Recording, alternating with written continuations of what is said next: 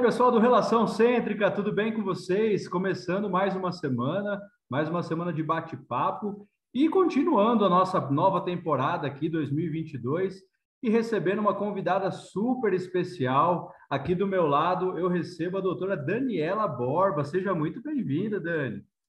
Obrigada, querido. Boa noite, gente. Um prazer estar aqui. Uma honra para mim esse convite. Poxa vida, a honra é toda minha. A Dani, para quem não conhece, é presi simplesmente só presidente da BOR Pernambuco, tá?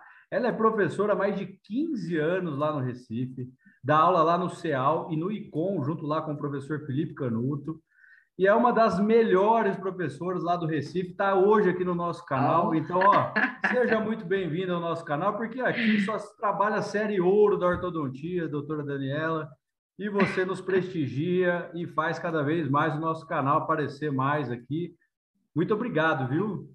Obrigada, querido, obrigada. É um prazer enorme estar aqui, verdade. Obrigada pelas palavras. De fato, assumi aí a presidência da ABO agora, acabou a gestão anterior agora em janeiro, e eu assumi, eu já era da diretoria, e agora assumi a presidência, isso caiu no meu colo, né? Estou ansiosa ainda com a nova, a nova função, mas aí, tentando fazer o melhor, né? Pela, pela classe da gente, pela nossa, pela nossa ortodontia.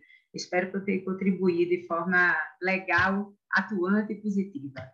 Vamos lá. E é isso, ensino já há muito tempo. Você foi bondoso com 15 anos. Você foi bondoso. Tá vendo né? só? Eu ensino há 20 anos. É. Olha só, e tá vendo? sempre em pós-graduação. Pois é, sempre em pós, porque eu digo meu meu fetiche é a pós-graduação eu gosto muito e adoro conversar. Tenho certeza que a gente vai ter uma conversa muito boa por aqui. Sem dúvida. E olha, olha esse sotaque que gostoso da Dani, gente. Vocês não estão gostando desse sotaque da Dani? É maravilhoso, né? Receber esse sotaque.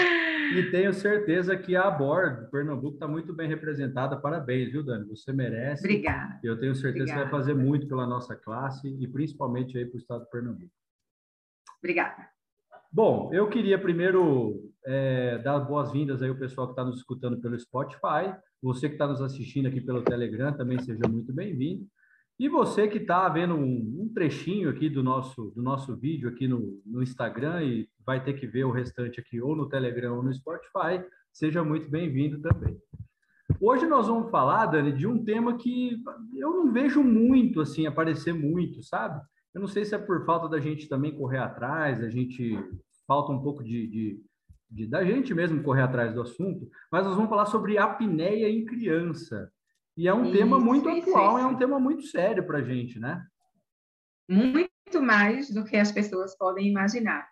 E engraçado, Renzo, que é claro, né, que para eu falar de apneia em criança, eu preciso primeiro situar aí a nossa audiência a respeito do que é a apneia de maneira geral, que foi uma doença que tomou, tomou uma proporção ainda maior agora em tempos de pandemia, né? Onde, onde a gente ficou com sono desorganizado, com horários desorganizados, né? Com maior nível de estresse, de sedentarismo, que leva à obesidade. Então, assim, tudo isso, eu digo que foi assim uma síndrome ocupacional que levou a gente a ter mais casos de apneia.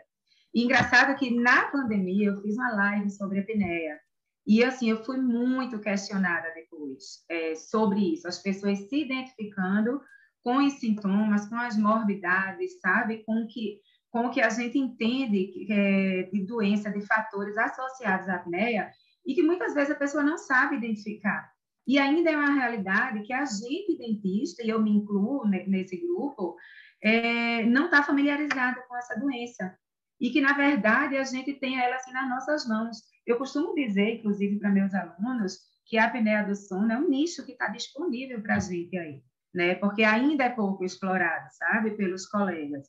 E então o ortodontista, meu Deus, tem, tem isso na mão, porque a gente vai é, é, entrar para mexer na apneia para contribuir com, com, a, com o tratamento da apneia através de aparelhos ortodônticos intraorais, ou seja, o nosso dia a dia, né? A gente precisa então, é, saber para intervir também, né?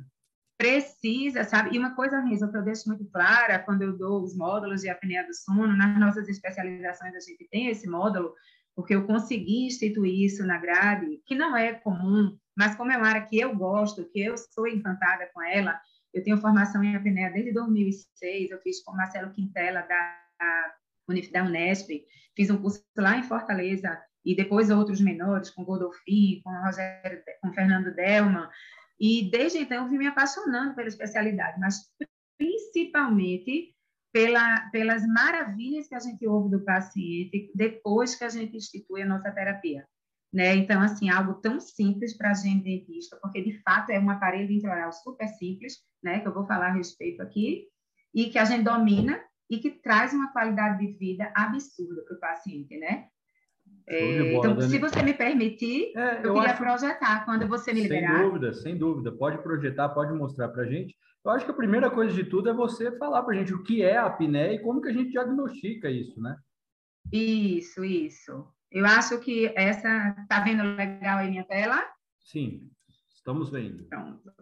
Então, eu acho assim que, primeira coisa, quando a gente fala da apneia em criança, a gente, Dani Garibe, Daniela Garibe, que é uma sumidade, né, é alguém muito conceituado aí no meio do ensino, ela diz assim, que a apneia em crianças causa falhas em prosperar. Como assim? Ela tem impactos negativos, né, no, na vida escolar da criança, porque ela atrapalha ali no aprendizado, no desenvolvimento neurocognitivo, e eu quero falar sobre isso, isso é uma das coisas mais importantes da apneia em criança, e onde a gente pode intervir, né? E no crescimento estatural. Então, assim, promove falhas em todos os aspectos na criança, né? Então, por isso que é tão importante a gente trazer esse tema para o conhecimento dos colegas. Mas vamos lá, classe, é, definir o que é a apneia. Então, a apneia é uma doença caracterizada por episódios de obstrução ou completa ou parcial das vias aéreas que acontece durante o sono. Agora, a gente precisa ter me, pelo menos cinco episódios por hora dessa obstrução, seja parcial ou total, para que a gente considere a apneia. Se a gente tiver até 4,9, a gente não está diante de um quadro de apneia. E quando a gente tem essa dessaturação, frequentemente a gente vai ter essa baixa da saturação, que ficou tão em moda agora, no, né, esse controle da saturação por conta do Covid, né? Mas a gente traz é, esse prejuízo junto com a falha respiratória, dessa queda de saturação, e os despertares, né? E aí esses despertares são, na verdade, o grande vilão né, do, do problema da apneia. E outra coisa muito interessante para a gente fechar o diagnóstico de apneia é que essas pausas respiratórias elas precisam demorar no mínimo 10 segundos. Então, se você tem uma falha respiratória ali, mas é curtinha, menor que isso, não contabiliza, não entra na conta da apneia. Por quê? Porque não é suficiente para que o cérebro entenda e faça e promova o microdespertar. Porque, na verdade, esses microdespertares, que a gente chama, que o paciente nem reconhece que houve, tá? ele, ele nem sabe que acordou, né? o, o, o cônjuge, quem está do lado, sabe, mas o dormidor, o apneico, não. Nem e vê. aí o cérebro nem vê, acorda lá cansado, mas não tem a memória de que microdespertou. Mas eu costumo dizer assim, ainda bem que ele microdespertou, porque a outra pessoa era pior, era morrer. Então, tá lá, a oxigenação vai falhando, falhando, falhando, demorou, o cérebro entende, e aí, ó, acorda, acorda, vamos respirar, porque é preciso, e aí, por isso que esses microdespertares terminam fragmentando o sono. E aí impede que tudo que deveria acontecer durante a noite, todo o ciclo de normalidade se estabeleça, né? Porque a gente tem secreção hormonal, de hormônios de saciedade. Então, aí, quem quer emagrecer? Tem hormônios, leptina e grelina, que são hormônios relacionados diretamente com saciedade. Quem quer crescer? Tem os hormônios de crescimento, IGH, né? É, é, a produção de testosterona, então também interfere na libido. Então, é de fato algo que não dá para conceber que a gente não tenha conhecimento em torno, mesmo que eu escolha não tratar. Porque tu pode terminar aqui e decidir assim, Dani, vê só, achei massa, apneia show, super interessante, mas eu não quero tratar. E eu vou dizer a você, beleza, Renzo, você não tem que tratar. Você não tem que gostar, feito eu gostei. Mas você tem que identificar, saber identificar para encaminhar. Afinal, a gente não é dentista de dente, né? Foi-se o tempo que a gente só a gente só se referia a dente. Então, a gente precisa estar tá, tá ligado nesses sintomas, sabe, Renzo? E nessas queixas dos pacientes, que cada vez mais, são cada vez mais comuns. E aí, por fim, a gente tem aí a, a classificação da, da apneia de acordo com o número de episódios que acontece por hora. Né? De normal, quando é a menos de 5 episódios, a apneia leve de 5 a 15, moderada de 15 a 30 episódios por hora. Imagina você ser despertado pelo cérebro 30 vezes por hora, né? E a grave mais de 30.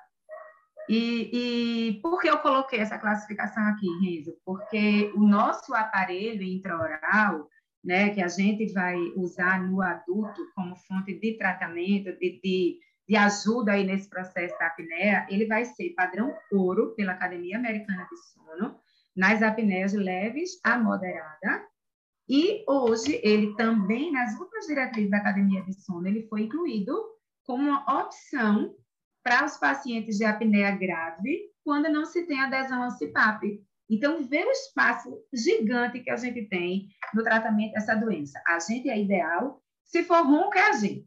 Esquece qualquer outra coisa. Foi ronco, foi barulho, é com a gente. Né? Foi apneia leve e moderada, também aparelho intraoral. E nas graves, nos casos que o paciente não adere ao CPAP por desconforto, por preconceito, por, por custo, por qualquer coisa, a gente, mais uma vez, está aí cientificamente balizado e aprovado para servir também esse pessoal. Então, poxa, é indiscutível, né? É indiscutível, sem dúvida. Ô, Dani, e para a gente identificar isso, se a pessoa está tendo 5, 15, 20, 30 paradas, isso alguém tem que acompanhar, né? Tem. A gente tem um exame, Renzo, que é o, a polissonografia, tá? Ela é o exame padrão ouro para o diagnóstico da, da apneia. A gente só não vai, a gente antes atende aos requisitos clínicos, né? Para que a gente não saia é, solicitando polissono é, a todo momento. Então, aí tá, só para vocês representarem graficamente como acontece, né? No caso de passagem aérea normal, e quando ali na imagem da direita você começa a ter uma diminuição do fluxo, uma obstrução parcial, mas ainda passa, né? Então, que tem a ver com o relaxamento dessas vias aéreas. Então, quando ela começa a relaxar, no primeiro momento, fica aquele tecido flácido, molinho, diminuindo o tamanho. Então, o ar que passa começa a fazer barulho. Eu digo que é como uma janela que está fechada e ficou uma frestinha. Quando o vento passa, faz aquele apito, né? É o ronco, é desse jeito. E, finalmente, quando a gente tem uma obstrução total, né? Que o oxigênio simplesmente não passa e lá embaixo, tá, na, no, onde deveria chegar o oxigênio, está só dióxido de carbono. Então, o paciente não satura bem, oxigênio não é levado para os tecidos, e por aí a gente vai ter uma série de síndromes metabólicas. Então, tudo isso para dizer que o paciente chega para você com queixa por conta desse dióxido de carbono aumentado e desse oxigênio diminuído, com queixas de dor de cabeça recorrente, de sonolência, né, de, de muito comum hipertensão refratária à medicação, ou seja, o paciente tem hipertensão, toma um remédio, toma outro e aquilo não passa. E aí a gente investiga uma apneia, né? Então, doenças cardiovasculares, a gente costuma dizer que a apneia é a ponta do iceberg, é o que a gente enxerga, né? Esse ronco, esse despertar com essa sensação de sufocamento que eles relatam para a gente, é só a ponta do iceberg. Se a gente olhar ali para baixo, a gente vai ter muita coisa associada. E essas queixas, né, somada a um perfil do paciente de obesidade, homens são mais suscetíveis à apneia do que a mulher. Quando a gente chega ali na idade da menopausa, isso se iguala, mas antes disso, quatro homens para uma mulher. Então, álcool, drogas, medicações relaxantes, tem uma série de coisas que levam a gente a imaginar a apneia. Isso, somado a queixa clínica do paciente, vou te dizer que 90% deles, além do ronco, o ronco é 100%, todo apneico é roncador, tá? Nem todo roncador é apneico, mas todo apneico é roncador. Então, o ronco vai ser uma queixa sempre. E o, o associado a essas, essas queixas aí de sonolência diurna, tipo, estou conversando, se a pessoa não mudar o tom de voz, eu durmo, né? Ou estou numa reunião de trabalho, estão fazendo uma apresentação, meu chefe está lá falando e eu durmo. Então, comprometimento psicossocial mesmo, sabe? E aí, diante disso, não tenha dúvida, pede um polissono. Infelizmente, nós dentistas ainda não podemos solicitar, né? Porque é uma doença de diagnóstico médico. Mas o que é que eu quero deixar aqui muito, muito frisado? A gente não pode dar o diagnóstico, mas a gente é parte da equipe diagnóstica e principalmente da equipe do tratamento. Né? Então, embora o diagnóstico seja médico, os convênios ainda não aceitam, eu acho que isso é uma questão de tempo, a polissono pedida por a gente, mas, contudo, entretanto, todavia, a gente é peça importantíssima desse quebra-cabeça.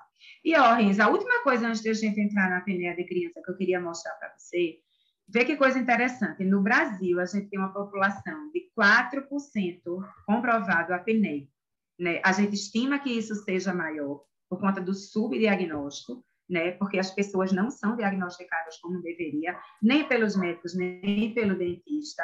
Então a gente diz aí, também, ó, né, nem procura, não é. sabe. Tem uma doença, sabe? Tem a, tem a doença, tem a queixa, mas não imagina que seja aquilo. É feito que eu falei, uma hipertensão. A pessoa fica ali mudando de remédio, mudando, mudando, mudando, né? Aí você tem uma arritmia cardíaca e que você não encontra nenhuma, nenhuma razão estrutural para aquilo ali, e de repente é a apneia, né? Então, é, é, é, é, de, é de saúde pública, é serviço de utilidade pública, sabe? Essa informação. Inclusive, assim, eu fiquei extremamente feliz quando você me convidou para falar sobre isso, porque eu tenho o maior prazer de esclarecer as pessoas a respeito, sabe? Porque olha esse número, Renzo. 4% da nossa população, considerando o tamanho da nossa população, que é gigante, apresenta SARS, isso diagnosticado, né? Isso corresponde a uma Suíça, a população da Suíça. Então, a gente tem dentro do nosso Brasil. Esse dado é de 2020. Imagina que esse dado é começo de pandemia, onde agora a gente sabe que as pessoas engordaram, estressaram, diminuíram a atividade física, né? Então, não tenho Verdade. dúvida que hoje a gente tem mais do que uma Suíça apneica, entendeu? Dentro da gente. É bronca. É, e às vezes a pessoa acha que é a esposa que está enchendo a paciência dele, né? Fala, ah, minha esposa que está brigando comigo, está pegando Isso. no meu pé. Mas não é ele Muito. que está acordando à noite, né? Não, jamais, jamais. Renzo, eu ouço demais isso. As esposas chegam nos consultórios, assim, desesperadas. É quase uma terapia de casal. É, é divertido. E no final, assim, mensagem assim, doutora, durmo de novo com meu marido depois de tanto tempo. Doutor, agora a gente viaja numa boa, eu já não peço mais camas separadas. Assim, a gente ouve as coisas mais hilárias do mundo. E verdadeiras, né? Tá vendo, Tiago Fialho? Você tem jeito, viu? É só você falar com a doutora Daniela aí que ela vai dar um jeito aí para você. Doce, Tiago, vamos embora. Ei, um abraço aí para o pessoal da turma 14 do mestrado lá da Uningá, nossos companheiros lá de mestrado da Uningá. Isso, isso. Ô, Dani, nós vamos entrar então na parte de criança, né? Nós vamos falar vamos embora. do sono em criança. É, vamos lá. E qual, é, qual que é a grande prevalência e o impacto social dessa doença na criança, Dani? Vamos lá. Primeiro, ela é caracterizada, ela é exatamente uma falta respiratória também, tá certo? Que interrompe aí o padrão e a ventilação normal do sono. A prevalência do ronco em criança é de 6 a 10%, e a da SAUS, que é a síndrome da apneia obstrutiva do sono, ela é de 1,2 a 5,7. E qual é a diferença principal para a gente? É que um episódio por hora já é considerado apneia em criança. Não sei se vocês lembram aqui, eu falei que a partir de 5 é que é considerado apneia leve em adulto, mas para criança a tolerância é bem baixinha. Por quê? Pelo nível de comprometimento que isso traz, porque a criança está na idade de atividade metabólica muito grande, né? Então, é, aqui, ó, por conta disso, a gente acomete aí a saúde física e mental da criança, porque é numa fase que a gente tem crescimento e maturação, então, assim, metabolismo celular está a mil por hora, e onde a criança começa ali, tem uma parte importante do desenvolvimento dessas capacidades cognitivas e que a criança precisa do sono para fixar. Todos nós precisamos, mas imagina que ela está ali construindo essa capacidade cognitiva, né? Então, assim, é ali onde a gente é, solidifica, a gente sedimenta o que foi aprendido na escola, o que foi aprendido na fala, né? O que foi aprendido que o pai e a mãe disse é certo e é errado. Então, é durante o sono que a gente tem essa parte também comportamental estabelecida. Então, por isso que a gente diz que a apneia na criança, eu volto lá para aquele primeiro slide, que é uma frase de Daniela Garibe, provoca falhas em prosperar, porque é nessa parte neurocognitiva, é na parte de crescimento e na parte de saúde propriamente dito, né? Então, a gente precisa ter, ter muito cuidado. E a gente deve muito, Renzo, a esse senhorzinho aí, ó, Guilherme Nou, que em 1972 ele reconheceu a relevância né, da morfologia crânio-facial na doença. E ele entendeu que a gente, enquanto dentista, precisava estar dentro da equipe, que a gente fazia parte. Ele morreu em 2019, né? Mas ele deixou muita contribuição para a apneia como todo, inclusive na apneia em criança. Esse artigo está aqui só para mostrar assim que é ciência, dentre tantos, tá? Eu botei esse que é dele, porque é, uma, é da referência, e que ele observou que a apneia da, da, criança, quando era medida lá com os mesmos parâmetros da polissonografia do adulto, mostrava que ela tinha características semelhantes à do adulto. Só que imagina que isso está numa criança, nessa idade de, de importante, né? De neurocognitiva e de crescimento. Então, por isso que a tolerância é mais baixa. Por isso que a gente cai para um episódio por hora já ser considerado apneia, sabe? E aí a gente precisa estar nessa equipe, né? A gente vai estar ali de maestro dessa equipe né, para trabalhar junto com, vai ser a gente, ortodontista, odontopediatras juntos, e o, a fono, junto, obviamente, com o otorrino, né, porque, feito eu falei para vocês no começo, o diagnóstico é médico, tá? Então, a gente precisa, sem dúvida, isso é mais um trabalho mostrando que é a importância do dentista estar familiarizado com a apneia, mesmo que ele não trate, que ele escolha não tratar a apneia do sono. É, a importância de você saber diagnosticar e indicar, né? Que nem você falou isso. no começo do nosso bate-papo. Isso, isso. Reconhecer, né, né, Renzo, isso, para poder você mandar para quem para quem está apto para atender ou para quem escolhe atender, enfim. Ô Dani, e existe uma faixa etária mais acometida? Qual existe, é entre 2 e 8 anos. Entre 2 e 8 anos são as crianças mais acometidas. Por quê? A gente tem nessa região aí, nessa época, quer dizer, uma grande hipertrofia dos tecidos, o desenvolvimento dos tecidos de amígdala e de adenoide nessa idade normal, né? Que não é acompanhado até então pelo crescimento ósseo. Porque a gente sabe aí que o surto, de, o surto do crescimento maxilar, que acontece antes do mandibular, mas ele é ali, de 7 a 9 anos. Então, antes disso, você tem uma incompatibilidade entre o crescimento dessa parte de tecido mole, de adenoide e amígdala, e a parte de crescimento ósseo, que só vai entrar aí no seu primeiro pico nessa época com o crescimento maxilar e com o mandibular lá na frente, né? Então, a gente diz que a fase mais perigosa para a criança é essa fase aí entre 2 e 8 anos. Certo. Outra coisa que eu queria perguntar para você é essa privação Sim. do sono nas crianças, ela não afeta só a saúde física da criança, né? Ela acaba tendo um, um problema de saúde mental também nessa criança, né? Sem dúvida, sem dúvida. Como eu falei, assim, a gente tem, é muito, muito normal é, as crianças com apneia serem entendidas como distúrbio de déficit de atenção. Tá? Isso está até numa projeçãozinha lá na frente. Por quê, Renzo? No adulto, a apneia, ela aparece para você, para o mundo, como a, o apneico, ele aparece para o mundo como sonolento, né, como deprimido, porque dorme muito, é, aumenta o risco de acidente, mas, assim, o principal é a irritabilidade com sonolência e essa sonolência excessiva e a cefaleia matinal. Eu diria que são as coisas mais clássicas. Mas o adulto, ele se controla. E a criança, desde bebezinho, o que, é que ela faz quando está com sono que não quer dormir? Chora, né? Se irrita. A gente vê um bebê irritado. Quantas mães dizem assim, ah, só chora para comer e para dormir quando está irritado, né? Então, assim, a criança que tem a apneia do sono, ela fica sonolenta, mas essa sonolência leva a criança a um processo de agitação. E essa agitação compromete, o déficit, compromete a atenção.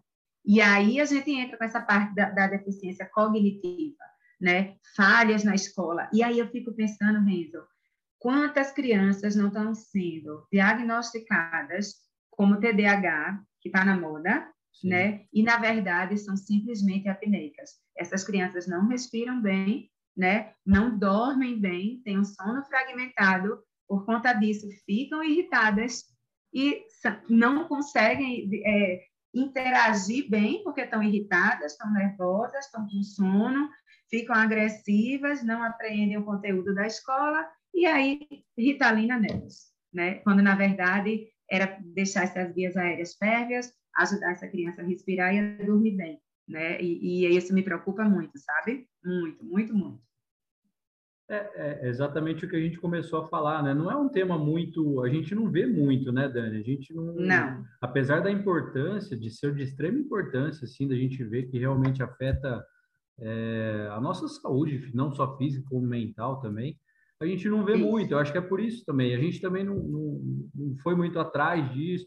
A gente vê bastante, por exemplo, a, a, eu vi a Dani Garibe falando um tempo atrás isso. disso né? E depois eu fui ver com você no mestrado que uhum. você passou, você deu uma, uma aula para a gente no mestrado maravilhosa. E, uhum. e aquilo ficou na minha cabeça, sabe? Eu falei, nossa, e eu não vejo ser, ser falado, a gente vê uhum. muita coisa. A gente tem um monte de, de, profissionais que, que postam conteúdos, que criam conteúdos, e esse é um assunto que realmente não entra né, no, no, no nosso dia a dia, não entra no nosso, no nosso diálogo, na nossa discussão. Fica escanteado, né? Fica meio escanteado. Exatamente. Pô, eu acho até que você vai responder minha pergunta, que eu estou vendo esse slidezinho aí. Quais isso, as causas, isso. né, da apneia em criança? É. Que que Ó, a gente costuma né? dizer que tem duas, duas origens, digamos assim. Uma tem a ver com a dimensão das vias aéreas, tá? E a outra com o colapso das vias. Então, assim, se a gente tivesse que dizer um causador maior, vias aéreas, espaço de vias aéreas. Uma, porque ela pode estar com a dimensão reduzida, seja, ou a gente chama, no, no tratamento da apneia da criança, que a gente tem duas gavetas. Então, a primeira gaveta é a gaveta da dimensão das vias aéreas, onde nessa gaveta a gente tem ali as amígdalas, né, hiper, é, hiperplásicas, inflamação das vias aéreas, por exemplo, as rinites, a obesidade e a morfologia craniofacial, que é nossa, né? E dentro dessa morfologia a gente tem o quê? Vê que, vê que que gama absurda de, de padrão que favorece a apneia. Então, padrão 2 por deficiente mandibular. A gente sabe que o padrão que mais existe, o padrão mais comum é o padrão 2, né? E o deficiente, dentro do padrão 2, que pode ser por é, protração de maxila, por deficiência de mandíbula, o deficiente mandibular é mais comum. E é ele que é um fator importante, né, da morfologia que ocasiona a apneia. Também o padrão face longa, porque é aquele padrão que tem as vias aéreas como um todo diminuídas, porque é um, padrão, é um, paciente muito vertical, muito estreito, muito atrésico, né? O padrão 3 retrusão maxilar, porque a maxila para trás, então tudo que for para trás, seja mandíbula deficiente, seja maxila retrusa, diminui a passagem aérea, né? Então não tem, não tem como, a dificulta a sua passagem. E, por fim, a, atresia da maxila, a atresia transversal da maxila. Então, vê, são coisas que a gente encontra o tempo todo no consultório, né? Então, aí é sobre a, a, a gente pode passar mostrando só o comprometimento das amígdalas. E a segunda gaveta que a gente chama é o colapso das vias aéreas, que vai acontecer. Essas vias vão colabar, vão cair aí, né? E vão fechar aquele espaço aéreo. Por uma tonicidade diminuída, como por exemplo na síndrome de Down, ou em pacientes prematuros, por exemplo, que não teve o sistema muscular, neuromuscular completamente formado, né? ou, ou síndromes que levam reflexos deficientes. Mas a gente vê que a primeira gaveta é a principal, e é aí onde a gente está, tá? É onde a gente entra muitíssimo bem. E é muito comum, Renzo, eu acho que a gente até falou sobre isso informalmente, que a gente tem aí associado a, a, a apneia né, algumas doenças que servem de dica para os pais e para a gente dentista, né? O ronco, a respiração oral, então aquele paciente que dá ali no travesseiro, né, atenção, ele está respirando, está dormindo de boca aberta, então ele é um respirador oral. Aquele pacientezinho, tu entra lá no quarto filho, ele está roncando, né? Tá, mais do que ressonando, ele está roncando. E o bruxismo noturno, aquele o ranger dos dentes, o bruxismo, seja o centro ou seja o excêntrico, tá? Então, a gente chama isso, na, na, na, quando a gente fala de apneia, de trigêmeos. Eles vêm muito juntos e eles estão muito comumente associados à apneia. E outra coisa interessante, Rezo, é que a, o xixi na cama, hum. o xixi na hum. cama, né, até muito tarde, é outra dica para a gente, porque na hora que o sono é fragmentado, a gente deixa de produzir o hormônio que ajuda a gente, a, a, parte da contratura da bexiga, a segurar ali o xixi. Então, na hora que a gente não, não dorme, a gente não secreta esse hormônio e faz xixi na cama. Então, assim, às vezes é uma dica importantíssima, né? Importantíssima. É deixa que se acontecer ali, você fala, opa, acho que pode estar oh, tá, tá acontecendo alguma coisa aqui. Exatamente, exatamente.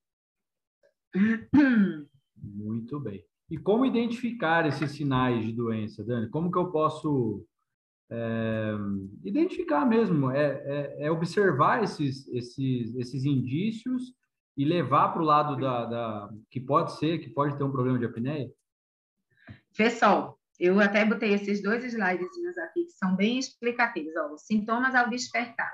Então, é normal a criança ter dor de garganta, boca seca, sonolência e dor de cabeça. Por quê? Porque dormiu mal, não secre, dormiu de boca aberta. Lembra que tem muita relação com a respiração oral, né? Então, a dor de garganta e a boca seca tem muito a ver com isso, com essa presença dessa respiração oral, né? Para tentar respirar mais. A sonolência, porque não dormiu bem, e a dor de cabeça. Tem aquela criança que tem a dificuldade enorme de você conseguir acordar, né? Porque ela está relutando contra o sono, querendo aproveitar aquilo ali. Que toda vez que acorda, faz tem queixa daquela garganta que incomoda, porque eu estou com dor de cabeça. Então, vamos prestar atenção. Pode ser birra? Pode. Pode ser preguiça de ir para a escola? Pode. Mas vai fazendo um conjunto. Eu digo assim, vai fazendo um checklist, eu digo para o pai, sabe? Vai, vai fazendo um checklist ali de tudo que você encontra. E depois, durante o dia, quando você percebe déficit de atenção, a hiperatividade, que eu te falei, que assim, a criança fica ali irritada, né? Fica com distúrbio comportamental, porque não dormiu. Ela quer dormir, mas a criança não quer perder a brincadeira. Sim. A criança não quer perder o que está acontecendo. A gente adulta, a gente dá uma boiada para ir ali no cantinho dar um cochilo. A criança não, a criança dá uma boiada para ir brincar. Ela não quer perder, então ela se irrita com isso, né? E isso leva a uma dificuldade de aprendizado. E aí, às vezes, na escola, os pais são chamados né, para conversar sobre esse comportamento, e aí, ah, vamos ali, manda para uma psicopedagoga, e na verdade não é psicopedagoga. Precisa ir para essa equipe multidisciplinar, né? Precisa começar por essa investigação de apneia, porque é muito mais comum do que a gente pensa, né? Então, eu diria que é, é esses sintomas são extremamente importantes para que a gente possa avaliar tá? E no consultório, Dani, quais as ferramentas que eu posso usar para fazer esse diagnóstico? Ô, ô Renzo, eu vou te dizer que tem uma coisa assim, custo zero para gente dentista, super fácil de fazer, é imprimir uma folha, entregar para o teu paciente, deixa o arquivo salvo, que é esse questionário pediátrico do sono, tá? Ele é, é reconhecido aqui, ele é validado no Brasil, ele não é de origem brasileira, mas ele é validado no Brasil, tá? Ele é considerado como um, uma arma de diagnóstica do pediatra da apneia em criança, e ele vai ser responsável, vai ser respondido pela mãe ou responsável, considerando aquele mês. E a, criança, e a mãe vai responder tudo com sim ou não, então é muito fácil. E ele tem três partes que vão considerar o que a gente conversou de sintoma: o sono, a segunda parte, como a criança acorda, primeiro como ele dorme, sobre o sono. Depois, como ele acorda de manhã. E terceiro, como ele passa o dia, né? Como é a atenção dele, a hiperatividade.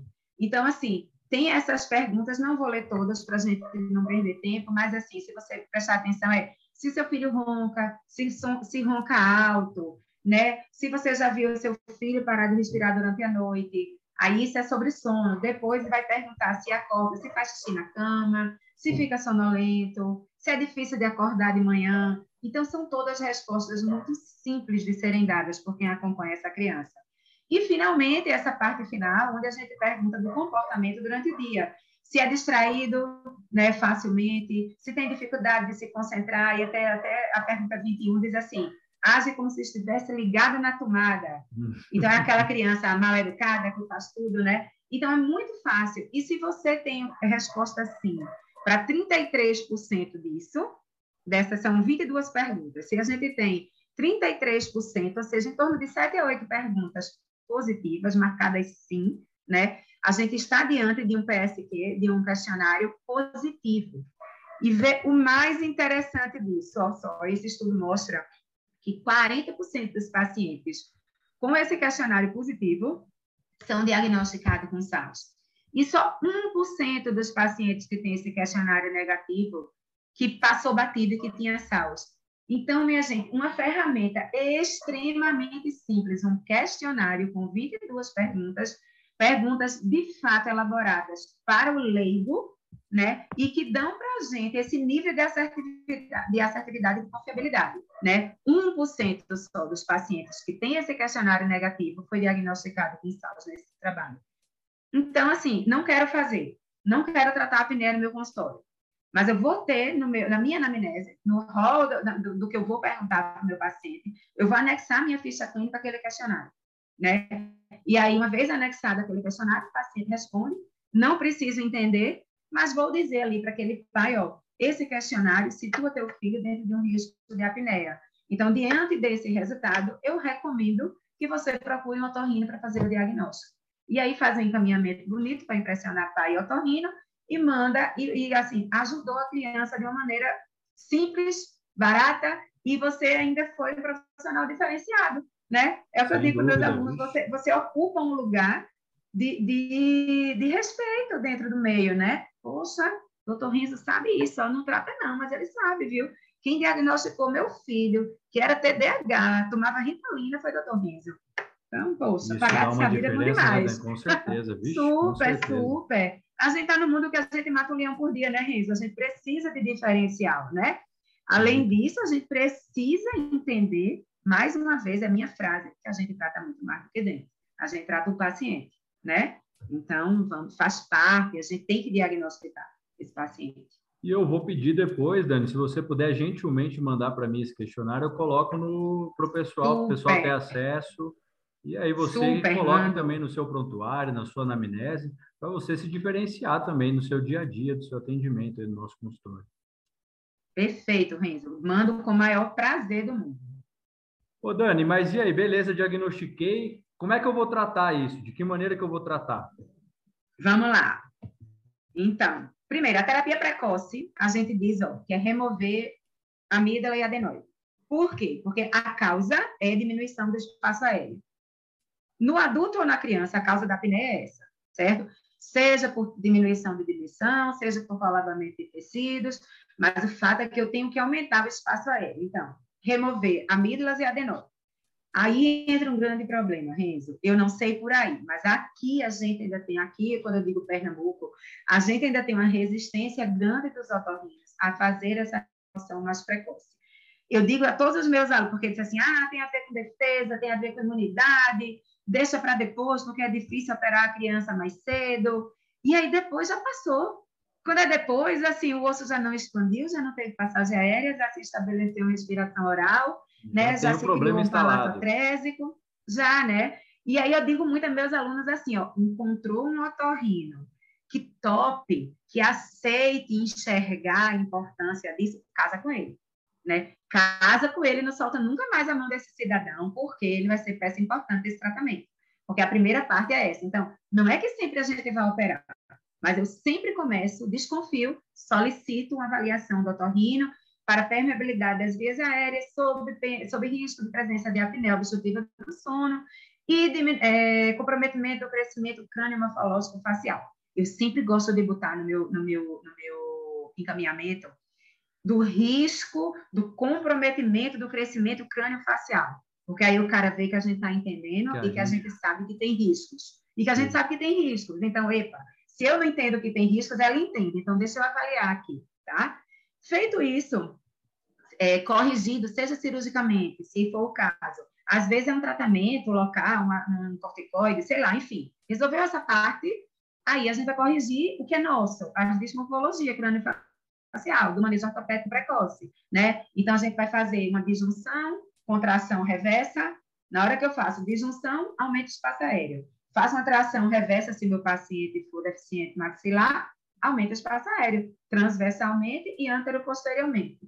Se for dois, mandíbula pequena, avanço mandibular, um aparelho ortopédico funcional, né? A gente chama atenção aí, eu que trabalho muito com essa parte de padrão morfológico, né? Eu faço meu diagnóstico todo baseado nisso, então, eu sei que o padrão face longa é um paciente que tem muito, muita atresia, muito comprometimento das vias aéreas respiratórias, mas, ao mesmo tempo, pelo padrão, eu sei que é um paciente que é difícil a gente intervir precocemente. Mas eu tenho que, pelo menos, conseguir intervir nessa parte aí, primeira, de obstrução físicas da coisa. E que não está aqui, mas vai estar tá no, no, no próprio, depois, é aqui, a perda de peso. Então, seria assim, ó, Renzo, a terapia contemporânea, a terapia atual. É, remover amígdalas e adenoides com terapia miofuncional, que é isso, fono, né? Para quê? Porque às vezes o paciente não sabe respirar pela boca, ele nunca respirou, ele não sabe. Pela boca não, desculpa, pelo nariz. Então, você remove lá, você permite que ele consiga, mas ele precisa aprender. E aí, às vezes, a terapia miofuncional, fono, a fono é importantíssimo para ensinar ele a ficar de boca fechada, deglutir de boca fechada. Então, primeira parte é essa. Depois disso, a nossa ortopedia, seja com disjunção, seja com tração reversa, seja com avanço mandibular, e o casamento com a perda de peso. Porque a, o, o, acúmulo de tecido nessa região, a obesidade, ela é o fator 1. Nos adultos, ela é o fator 1 de causa de apneia do sono. Então, a gente tem que andar aí juntinho, sabe? A criança tem que controlar peso, fora tudo isso. E a gente vê que, normalmente, as terapias que não têm sucesso é porque a criança tem obesidade. Quando você faz todo esse resto e não tem sucesso, e você avalia, é obesidade.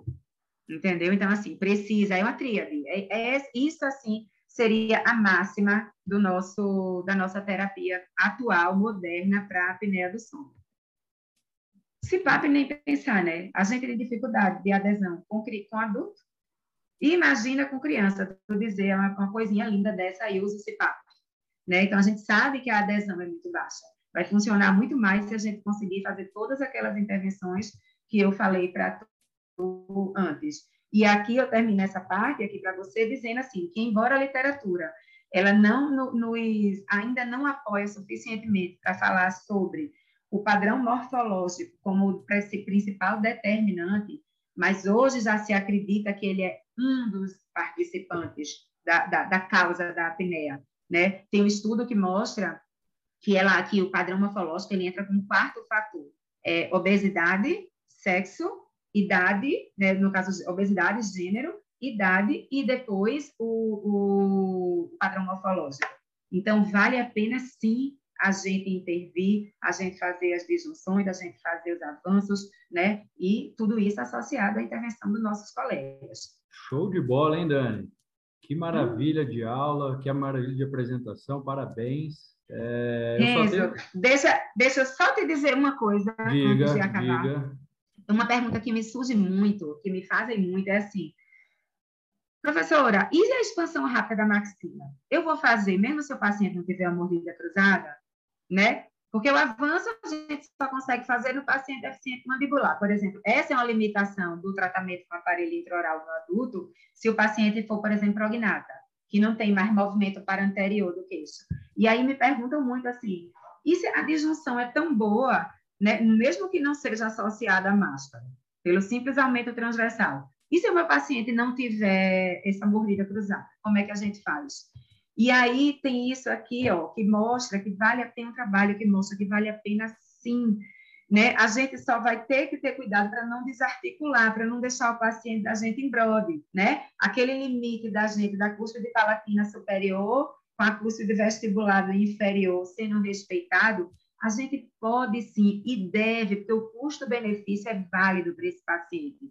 A gente viu aqui desde o comecinho que a gente fala de comprometimentos físicos e mentais, neurocognitivos, comportamentais e crescimento estatural. Então, vale a pena essa intervenção de disjunção, mesmo que o paciente não tenha mordida cruzada. Eu só não posso causar a mordida cruzada inversa, certo? Então, eu queria muito dizer isso, e o último slide que eu queria passar para você, dois últimos, é esse, ó, da prevenção. O que é que a gente pode tentar fazer?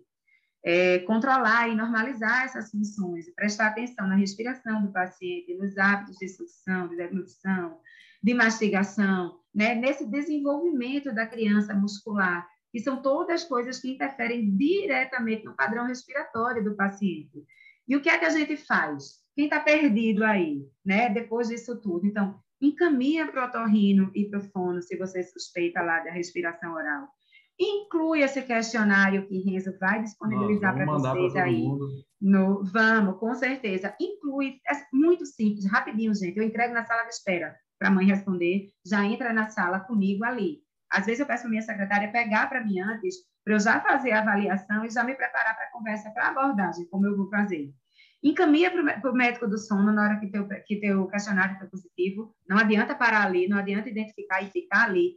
Mesmo que você seja um dentista que queira intervir, o diagnóstico é médico, então esteja cobertado legalmente, né? Encaminhe e participe dessa terapia junto à equipe, né? Seja com a expansão, seja com o avanço, seja com a protração maxilar, mas esteja presente nesse processo, porque os ganhos que nós dentistas temos a, a acrescentar para esse paciente é assim imensurável. Vamos se valer disso, né? Por a gente e por eles, principalmente.